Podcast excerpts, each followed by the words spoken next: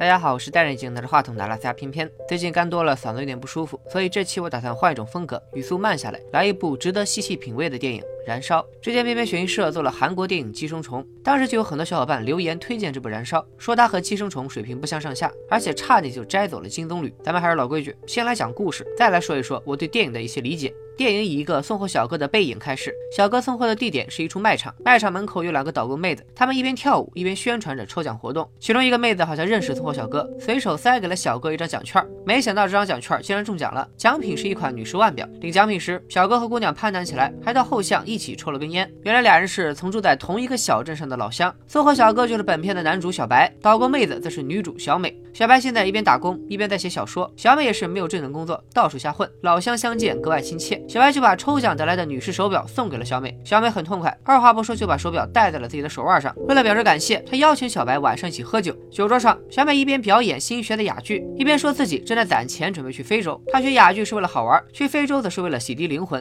在小美的描述里，非洲有个神秘民族，他们把人都当作饥饿者，其中还分大饥饿者和小饥饿者。小饥饿就是肚子饿，大饥饿者是过得空虚，他们会不停地探寻人生的真正意义。小美要去非洲见识一下大饥饿者，她拜了小白，帮他到自己家照看一下自己。养的小猫，俩人一边聊一边喝着小酒。小美不胜酒力，先倒了下去。小白坐在她身边，不知所措，只能低头打电话叫了个车送妹子回家。这顿酒之后，小白和小美开始偶尔约会，算是半熟情侣。小白的爸爸在家养牛，最近摊上了个官司，被关押到了警局。为了看房子和照顾牛，小白准备回乡下老家住几天。小白这孩子过得比较苦，他妈在他很小的时候就离家出走了，姐姐也结婚分了家，老家就剩小白他爸一个人养牛。小美现在也是一个人住。约会时，他把小白带回了住处，他租的公寓看起来还不错，不过小美说这房子朝向不好。阳光只能每天照进来一会儿，而且还是远处高塔玻璃反射过来的光。小美养的猫叫波妞，她呼唤了几声波妞，猫却躲起来不见人。小白觉得好笑，认为波妞根本不存在，是小美假想出来的宠物。小美对此不置可否，情不自禁的和小白亲热起来。两人激情时，小白看到了小美说的那道光。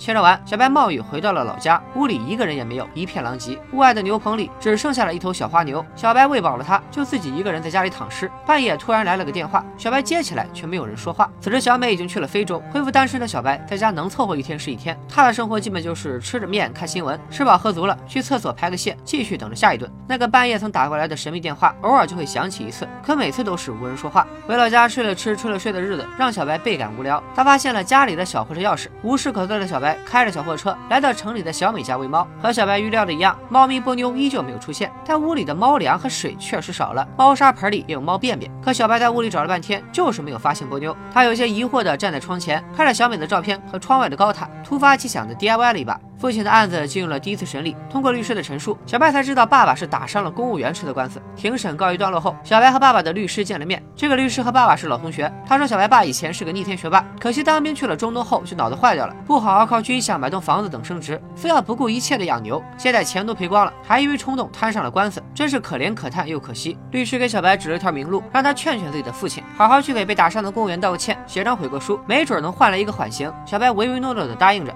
出了法院的小白没去找父亲，而是转弯又去了小美家找猫。这次猫咪依旧不在，猫粮依旧在减少。小白看着窗外的高塔，忍不住又 DIY 起来。DIY 刚进行到一半，小美破天荒的打过来一通电话。她说自己明天下午就回来了，希望小白能接一下她。次日下午，小白在机场见到了久违的小美，和小美一起的还有一个看起来气质优越的男子，名叫大本。大本和小美看起来关系不错，他们在非洲机场因滞留而共患难。小美对这位帅气的欧巴似乎有一种依恋之情。在从机场出来去饭店的路上，坐在破货车后座的大本一直电话不断，洋洋得意的语气里透露着一股富人的自信。酒足饭饱后，小美对着小白描述起在非洲的奇遇。她说着非洲神奇的晚霞，突然就哭了起来。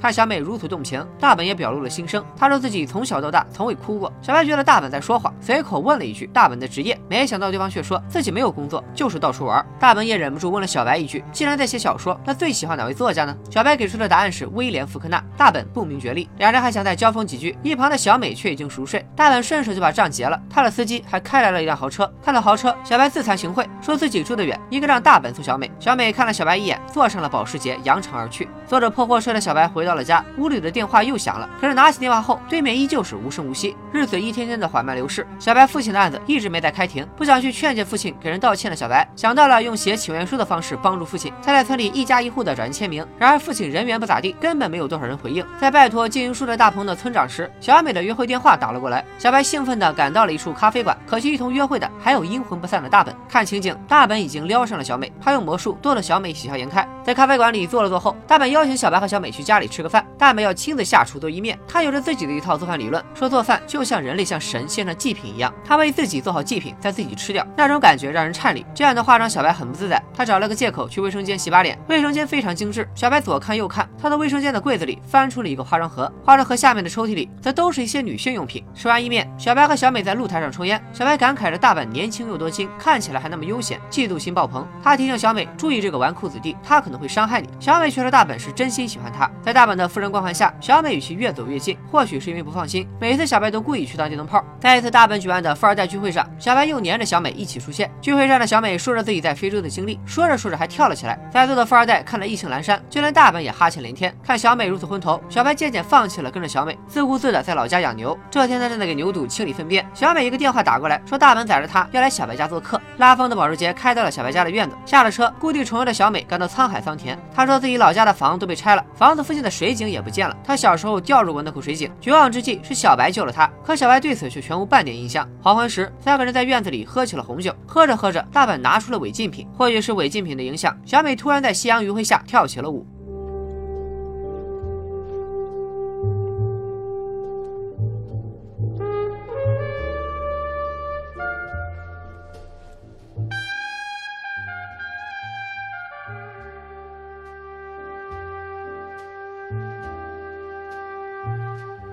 跳完舞的小美晕倒了，在将她抱入屋里后，小白和大本单独坐在院子里。小白对大本说起了自己的父亲，他说自己爸爸有愤怒调节障碍，一旦怒火发起来就会没完没了。小白的妈妈因此离家出走，他和父亲冷淡的关系也因此而起。妈妈出走那天，小白爸爸让小白把母亲的衣服都烧掉，那一幕已经成了小白的梦魇。小白如此敞开心扉，大本也说了自己的一个秘密，他会每隔两个月去烧一次塑料大棚，找个废弃的农田，在每日的塑料大棚上浇上汽油，一点火，大棚就会像从没出现过一样消失掉。这种灭绝废物的感觉让大本惬意无比。天色渐黑，大本说这两天就会再烧一个大棚。他今天表面上是来拜访小白，其实就是在附近踩点。他要烧的大棚离小白家很近。小白看大本越说越上头，忍不住告诉大本他爱着小美。大本听着小白宣誓主权，轻蔑的笑了。小美醒后，感到被侮辱的小白厉声斥责小美当众脱衣的丑态。小美一脸落寞，转身进了大本的保时捷。当晚，疲惫的小白做了一个梦。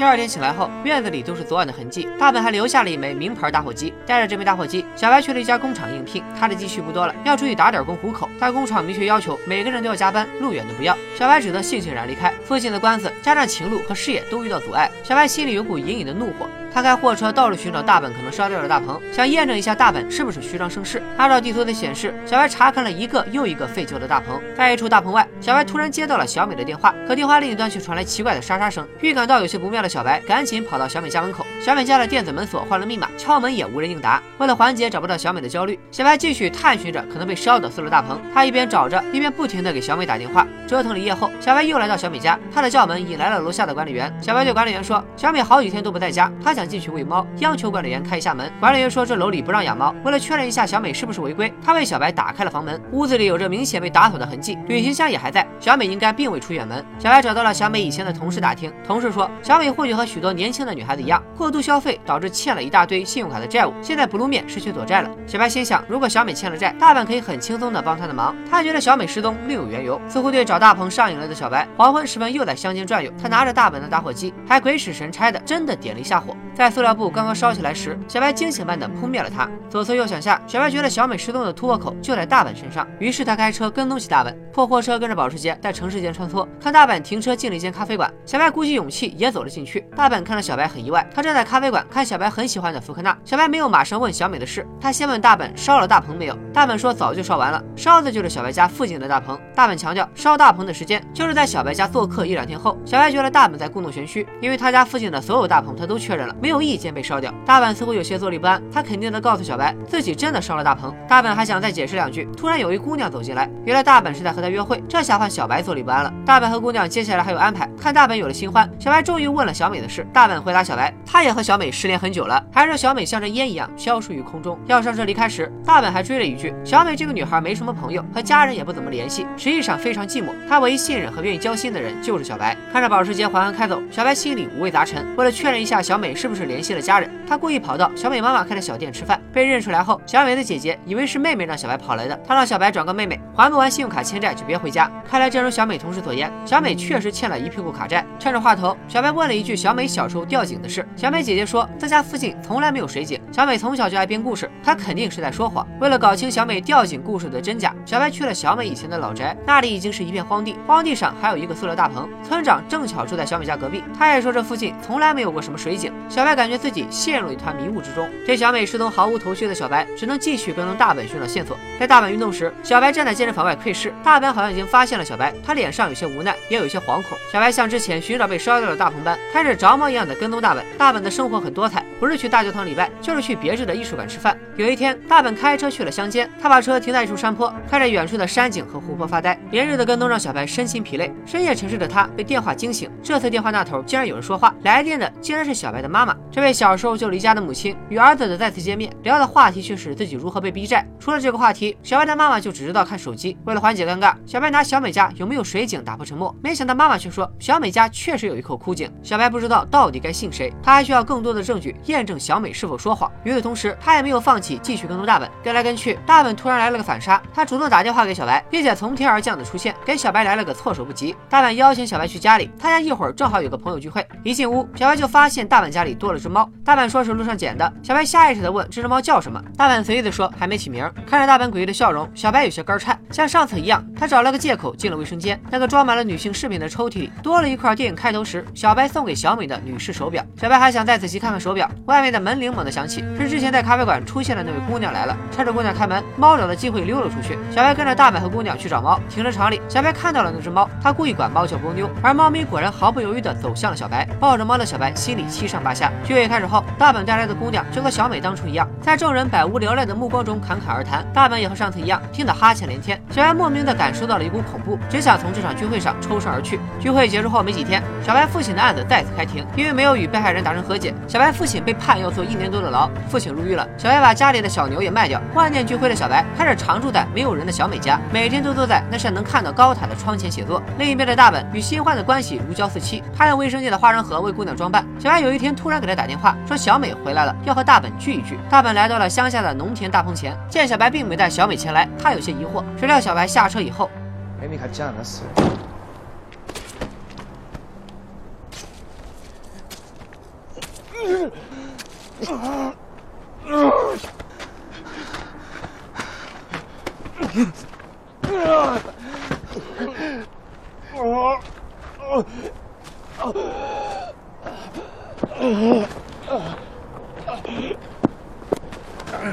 小白不由分说的把大本捅死在了豪车旁，他把尸体塞进保时捷内，又拿出汽油将保时捷淋了个遍。冰天雪地中，小白把沾了血的衣服全部脱光，一把火点燃了豪车。此时天上已经下起了大雪。小白回到车里，慢慢驶离凶案现场。他光着身子开着车，电影就在如此奇诡的景象下结束了。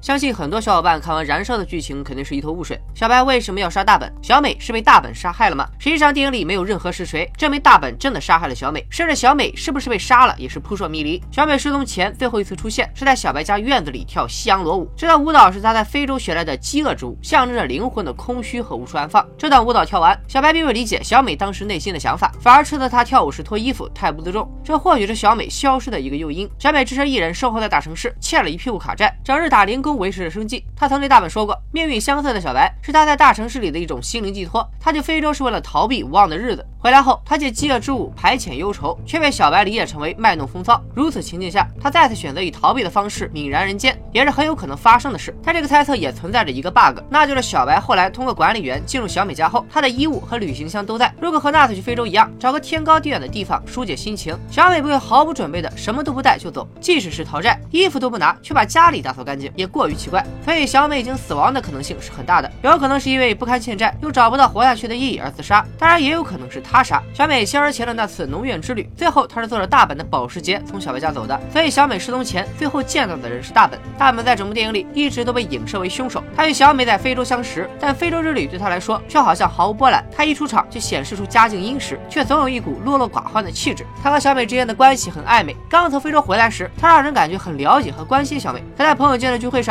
他又对小美的言谈表现出了不耐烦的冷漠。这些矛盾让大本像是怀揣着什么秘密。他接近小美的行为就显得很可疑。在看到大本家中有一抽屉女性饰品时，小白察觉到了一丝危险的气息。所以当大本对小白说起烧大棚的爱好后，小白想尽办法求证是否真有其事，想以此触碰到大本的真实一面。电影里没有出现任何大本真的烧了某个塑料大棚的证据。但在之前去大本家吃意面时，有一句台词，大本是这样说的。난나자신을위해서재물을만들고내가그걸먹는거야 재물재물은말하자면그냥메타포야按照这个逻辑，烧大棚可能也只是一种隐喻。那些被遗弃的塑料大棚，或许正是小美这样流落城市的女孩。烧掉大棚就是杀掉他们。大本透露自己烧大棚的爱好，正是在小美裸舞后的日暮时分。这之后，小美便失踪了。而小白接到小美最后一个神秘电话时，他正巧站在一个破旧的大棚前。电话里传来的沙沙声，会不会就是塑料大棚被烧时的声音呢？ 小美失踪后，小白。问大本有没有见过她。大本说小美就像这烟一样消失于空中，会不会说的就是实话？大本杀死小美以后就烧了尸体，毁尸灭迹了。还记得大本曾驱车前往某个山坡下的水库吗？他在那里遥望什么呢？或许是小美的尸体就在水库里。可惜这个思路也还是有一个 bug。假设大本杀了小美，当他听到小白。说小美回来了，想见大本时，肯定知道小白。在说谎，是想设局杀他。同时，大本如果赴约，那一定是有备而来，连小白。一起杀掉，而不是像现在这样迷迷糊糊的白。给。如果大本不是凶手，那卫生巾。间里的那一抽屉女性饰物以及化妆盒，多半就是他的小癖好，收集交往过的妹子的随身物品留作纪念，并且还会给正在交往的妹子化妆。小美如果不是被大本所杀，那会不会是他为了还卡债借了高利贷，最后被债主所杀呢？小白在小美家常住的那段日子里，既没有收到信用卡催还款的信件，也没有见到有人上门催债。按理说，如果小美真的欠了债，那债主应该三天两头就会来到小美的住处讨债，甚至可能强行拿走小美家里所有值钱的东西。小白妈妈就曾经对小白描述过自己被追债的窘迫，这一场戏自然不会是废弃。如果就是债主杀了小美，那没人来讨债就解释得通了。房间被打扫干净，也可能是债主在杀人以后故意消除自己留下的痕迹。不过还是有一个 bug，一般都是欠债的还不起债，把债主给杀了。债主干嘛要杀欠债者呢？杀了他，谁给自己还债呢？因为关于小美欠债给的伏笔少之又少，所以偏偏也就不凭空猜测了。如此一来，小美离家出走，大本杀了小美，还有债主杀了小美，或多或少都出现了逻辑漏洞。在这些推测之外，也有人大胆提出，小美和大本其实都不存在，他们都只是小白小说里或者意象里的角色。肯定有小伙伴这时想举手发言。电影里不是有大本跟女孩子化妆的诡异画面吗？既然妹子和大本单独在一起，大本又怎么可能是臆想出来的呢？但如果我们回溯一下影片，在大本拿出化妆盒之前，镜头里是正坐在小美家窗前写作的小白。这之后是大本给姑娘化妆，她在荒地上被刺杀，小白在雪天裸体开车逃亡。这些所谓揭露事件真相的镜头，虽然极具冲击力，但他们其实都出现在小白于窗前写作之后，或许都只是小说里的情节。其实，在电影的开始部分，我们可以找到一些意味深长的蛛丝马迹，比如在小美和小白老同学相认的酒局上。小美表演了一段没有食物的哑剧，无中生有，一开始就成为了她的标签。再比如，小美委托小白帮她照顾猫，但她的猫在家里却从没出现过。神奇的是，猫粮却逐日减少，猫砂盆里也有猫屎。可这只叫波妞的猫，任凭小白如何呼唤，就是不露面。虽然后面在大本家出现了疑似的小猫，而且他对波妞这个名字有很大反应，但为什么之前在小美家，小白叫波妞，这只猫却躲着不出来呢？这只虚无缥缈的猫和那口别人都在否认它存在，小白妈妈却肯定其存在的童年之景一样，都趋于半真半假之间。他们都在提醒观众，这个世界不真实。小美这个角色也是，她出现的很突然，消失的很意外。她出现在小白的生活中后，立刻就要动身去非洲。在从非洲回来后的聚餐时刻，她又说希望自己能像晚霞一样消失掉。这与猫童年之景的飘忽不定属性完全一致。顺着这样的思路，大本这个角色也疑点重重。他现身是伴随着无中生有的小美，其各种设定完全是对应着小白人生的另一种可能。小白开货车，大本开。保时捷。小白到处打工，依旧清贫。大本什么都不用做，却日进斗金。小白没有朋友，大本子时不时就能召集帮人搞聚会。小白住在农村的老宅里，大本住在城市的富人区里。小白的家庭四分五裂，大本却有一个大家族庇佑。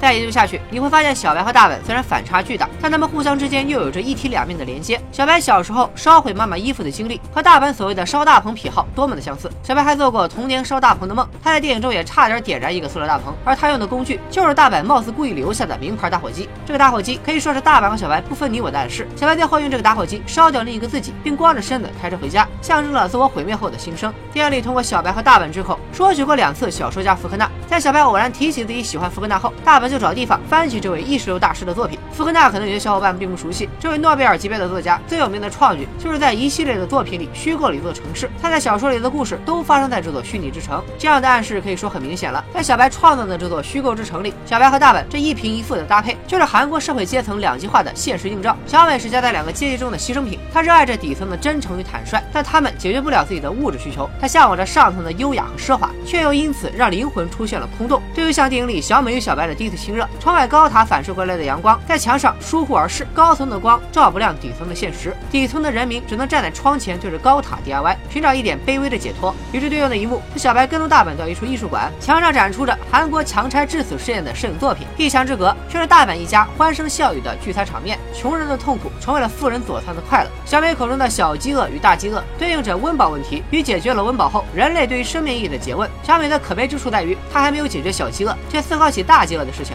小白的困苦也来源于此，他依靠打工糊口，却梦想写小说，因此他和小美都只能在人间挣扎。世间忧愁不过如此，但这并不代表大本的大饥饿就更高尚。他脱离了口腹之欲，把探寻人生意义的方式化为烧大棚，或许只在了杀人。大饥饿就像个黑洞，它永远不会被填满，就像人类的痛苦之源。所以，燃烧里的小美到底是怎么失踪的？她是不是被大本杀掉了？都只是这部电影的表象，这些表象缝隙里的内容才是真相。如同小白老宅里那总是接起后却无人应答的电话，这个世界的可怕之处就在于没有答案。电话是谁打来的？没有答案。小美去哪了？没有答案。大本烧没烧大棚？没有答案。那个童年之井存不存在？也没有答案。燃烧最终给我们呈现出来的就是这一堆的问题，他们困扰着小白，也由此让他展开了想象。整部电影就在小白身处的现实和他脑中的幻想交织而成。在边边看来，这才是正确理解燃烧的方式。本期边边悬疑社推荐作品《燃烧》，创意指数八点零，逻辑指数七点零，吓尿指数八点零，反转指数八点零，烧脑指数七点五，豆瓣评分七点九分，i like baby 评分七点六分，片片给出的悬疑惊叹值七点六分，值得一看。下期片片悬疑社，我将给大家带来一部没有鬼，但比有鬼还可怕的惊悚悬疑片《仲夏夜惊魂》。该片导演的上一部作品《遗传厄运》，我解说过，那部电影就是一部现象级的恐怖佳作。这次的《仲夏夜惊魂》，看完我都失眠一个礼拜了。下周五的片片悬疑社，咱们不见不散，拜了个拜。